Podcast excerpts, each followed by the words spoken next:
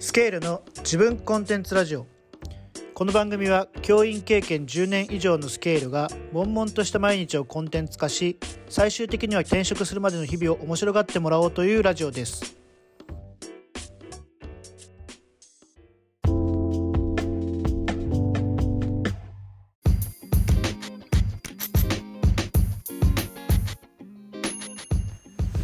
はい皆さんこんにちはスケールです。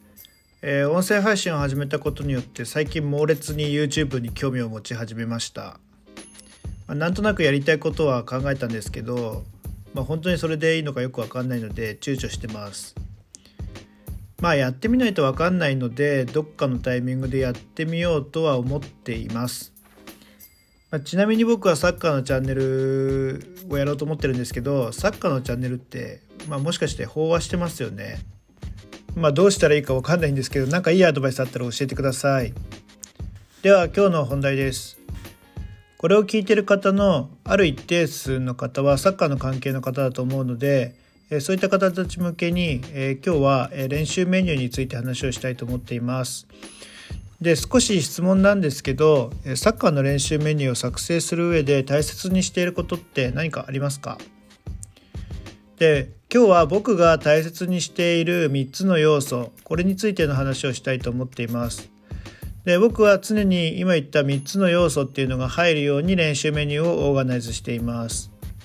じゃあその3つの要素って何があるのかということなんですがまず1つ目、えー、攻守の切り替えがあるっていう状況に必ずするようにしています。で2つ目なんですけれども2つ目は必ずディフェンスがいるもしくはディフェンスをしなければならない状態にしています。で、えっと、3つ目ですけれども、えー、これは本気でやったら心拍数が勝手に上がるようになるっていうこの3つの、要素を必ず練習のメニューの中に入れて、えー、練習メニューをオーガナイズしています。で、えっと、このような要素を、えー、必ず入れるようにしている理由なんですけれどもこれはサッカーの要素から離れないようにするという意図があります。でサッカーっていうのを少し分析してみるとサッカーっていうのは攻守の切り替えが必ずあるスポーツで、えー、必ずディフェンスがいます。それからディフェンスをしなければいけないスポーツになります。で、えっと、心拍数は必ず上がります。でこのような要素を必ず、え練習メニューに入れておくことで試合をする状況にできるだけ近づけておくように、えしています。でこうすることで技術や球際の強さそして自分の判断力が身についていきます。でこのようなことが、えできていればあとは実践の中で、えー、戦術であるとか競り合いであるとかスプリントの部分を、え磨いていけばいいのかなというふうに考えています。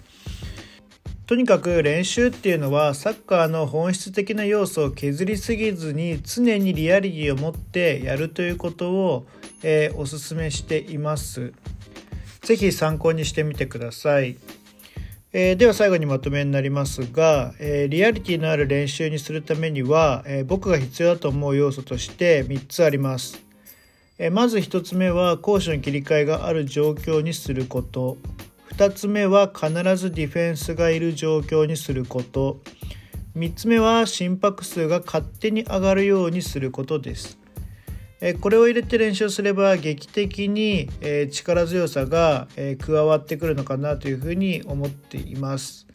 であとはサッカーがコンパクトになりすぎてしまうようなオーガナイズになってしまうと思うんでトレーニングマッチやゲームなどを多くしていきダイナミックな動きっていうのを身につけていけるといいなというふうに思います、えー、もしよかったら試してみてください。スケールの自分コンテンツラジオでは日々の学びや気づきサッカーの指導方法や考え方悶々とした僕の毎日を配信しています。もし興味を持ってくれたり面白がってくれた方はフォローやハートマークよろしくお願いします。えー、Twitter やブログもやってますので、もしよかったらそちらもチェックしてみてください。では、現場からは以上です。